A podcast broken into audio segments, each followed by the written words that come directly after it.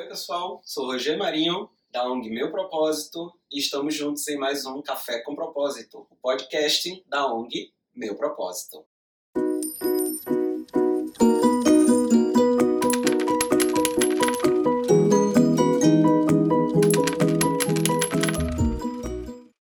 Oi, no Café com Propósito dessa semana vamos é, conversar sobre como envolver né, os membros da sua família no planejamento familiar. Vamos lá?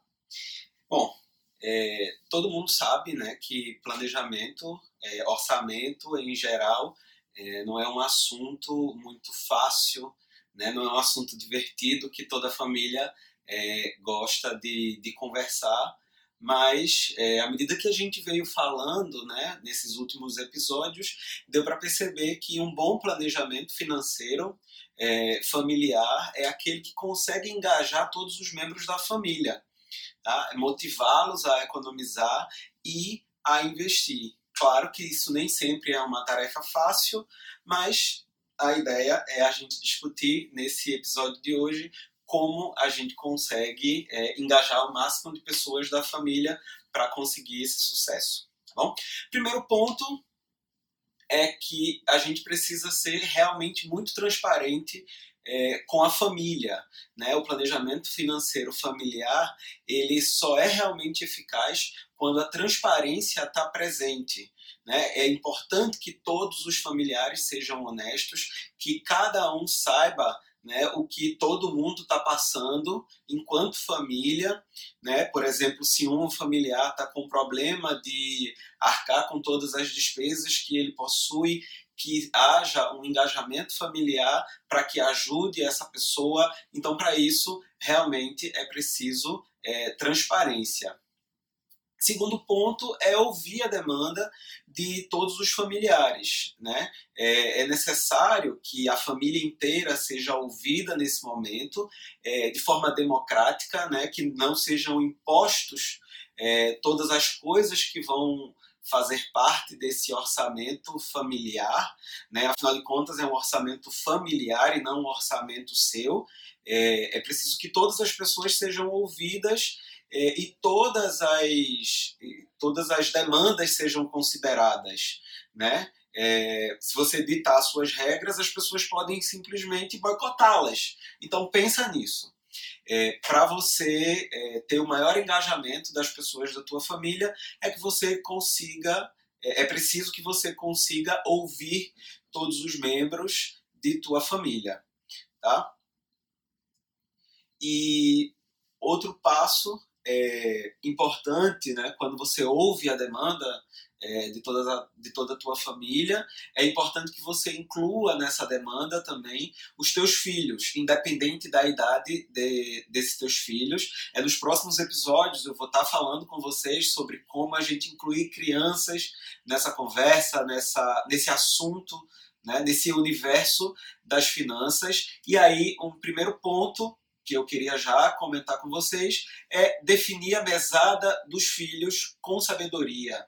Né? É, a mesada ela é uma oportunidade de ouro para você inserir o teu filho né, desde cedo nesse assunto é, de de educação financeira, mas é muito importante que ela seja definida de acordo com a idade e de maneira inteligente. E sobre isso também a gente vai conversar em um outro capítulo, porque é, é tão importante a mesada que eu achei relevante trazer para vocês um capítulo específico só sobre é, a mesada, tá?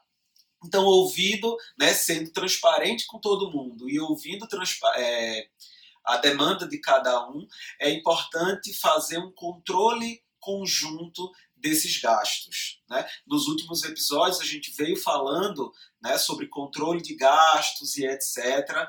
Então é importante você fazer esse controle conjunto, tá? O controle de toda a família, não só o de uma pessoa da família, senão todos os gastos que essa família é, possui. E aí a gente tem né, tanto aplicativos na internet é, disponíveis para orçamento familiar, que podem te auxiliar a fazer esse controle desses gastos da família inteira, onde cada um tem acesso a, ao aplicativo e vocês vão alimentando, ou até uma planilha de Excel simples, ou no, num papel, enfim. O importante é que vocês se sentem e conversem sobre todos os gastos e os gastos de todo mundo, independente de qual valor seja esse, é, esse gasto. Tá e para fazer isso, né, para fazer esse corte de gastos e etc., é importante que vocês criem metas de economia coletiva. A meta de economia ela não é de uma única pessoa, ela precisa envolver toda a família. Então, quando você é, fala com a tua família, quando você envolve a tua família e você decide, né, você acha importante, é, a gente tem uma conta de energia muito alta e a gente consegue reduzir essa conta de energia, é importante que vocês delimitem conjuntamente uma meta. Quanto é que a gente consegue reduzir é, dessa conta de energia. Mas é importante também que essa meta seja uma meta real, que seja uma meta atingível. É claro que vocês não vão conseguir reduzir a conta de energia de vocês em 50%, mas é importante que vocês delimitem enquanto a gente consegue é, reduzir, para quanto a gente consegue baixar essa conta de energia. É, cuidado né, nesse ponto para não deixar que coisas importantes sejam levadas é, para esse campo da economia. Por exemplo, a educação dos teus filhos, ela não pode jamais entrar no campo é, da economia, da meta de economia, se isso for comprometer é, o, o rendimento e a educação desse, de, dos seus filhos. Tá? Então as metas elas precisam ser colocadas por ordem de prioridade, por ordem de demanda e é importante até que vocês é, coloquem motivadores né, dessa, dessa meta. Se a gente atingir a meta, define um prêmio, um prêmio que, claro, não cubra todo o gasto da meta. Por exemplo, se você tem uma economia né, de 50 reais, você não pode delimitar um prêmio de 80, senão toda a tua economia vai por água abaixo, tá bom?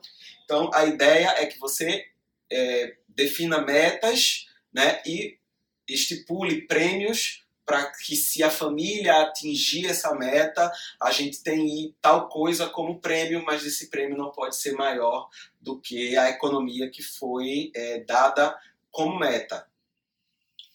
É, a ideia é que também a família inteira tenha objetivos comuns, tá? Então economizar, né, dentro desse planejamento financeiro é, precisa ter objetivos. Para além das metas de economia, vocês precisam ter objetivos para essa economia. Né? É, não só aquele prêmio que eu falei anteriormente, como uma ideia de incentivo a essa economia, mas também é, uma ideia é, de planejamento conjunto. O que, que a família deseja?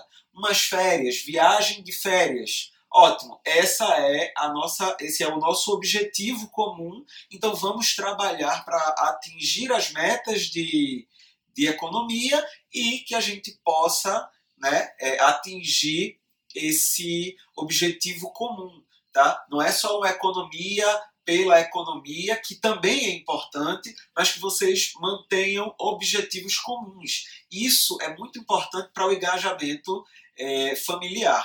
Tá? É, uma vez economizado, é, aí a gente também já pode levar em consideração a ideia de investimento, tá? Que a gente veio falando nos episódios passados, uma vez que você começa né, o teu processo de economia, de redução de tuas despesas, de redução dos teus gastos, é, você tem né, esses objetivos comuns e etc. Mas é preciso também ouvir é, todos os membros da família né, é, sobre possibilidades de investimento, escolhas é, de investimento, envolver a tua família na decisão é, de quais é, investimentos vocês pretendem para atingir esses objetivos que vocês traçaram. É, a ideia também é que vocês compartilhem conhecimentos é, sobre finanças tá? É, quem entende de finanças, isso é um fato. Quem entende de finanças, quem entende de dinheiro, consegue economizar mais e, consequentemente, atingir melhores objetivos. Tá? Então, ela precisa ser tomada como um hábito. A educação financeira familiar precisa ser tomada como um hábito. Como um hábito. E aí, envolver todo mundo, levar isso para assuntos familiares e não só daquela maneira chata que você faz a reunião familiar, que sim é importante, né, esse momento de reunião para definir metas, para traçar objetivos, mas esse assunto ele precisa ser tratado de forma mais naturalizada, é, incluindo um filme na programação familiar, a leitura de livros, jogos. Então tem uma série de maneiras de se discutir, de se trazer o conhecimento é, financeiro para dentro da tua família. E é, já partindo para o nosso encerramento, a prática né? Como qualquer outra coisa, a educação financeira ela precisa de prática. Tá? É igual um músculo, você precisa treinar esse músculo para que ele cresça e se desenvolva. Igual com a educação financeira. É, as primeiras, os primeiros orçamentos familiares que vocês vão fazer juntos não vai ser o melhor planejamento da vida de vocês, mas como qualquer coisa na vida, requer prática, amadurecimento e crescimento junto vocês fazendo isso junto, transformando isso em uma prática comum, tá? É, vocês vão conseguir é, é, resultados muito mais interessantes e muito melhores, tá? E traz essa prática para a tua vida. Os filhos em geral muito mais do que é, ouvir os pais, eles repetem o que os pais fazem. Então traz essa prática para a tua vida, que o teu filho, espelhado no teu exemplo, ele também é, vai praticar a educação financeira. Tá? Então, ensinar é, sobre educação financeira no Brasil, né, é, principalmente, a gente sabe que ela é pouco comum, ela é uma atitude muito é, é pouca né, na, na vida das pessoas. É o brasileiro médio, ele não tem conhecimento financeiro, não tem educação financeira, é, e ela é essencial principalmente para as crianças. Introduz a educação financeira para os seus filhos desde criança. Tá? Então, você é, vai fazer com que ele cresça com educação financeira, você vai fazer com que ele cresça com conhecimento para a vida. É, educação financeira, para além da educação regular que o filho recebe na, na escola, ela precisa ser tratada também em casa como uma rotina. É, o dia a dia da família precisa ser pautado na educação financeira. Então, essa é a nossa conversa desse episódio de hoje. Espero que vocês tenham gostado. É, não esquece de curtir, compartilhar e comentar é, fala pra gente quais são as dúvidas, sobre que assuntos vocês gostariam de ouvir e a gente se vê em outros é, podcasts. Tchau.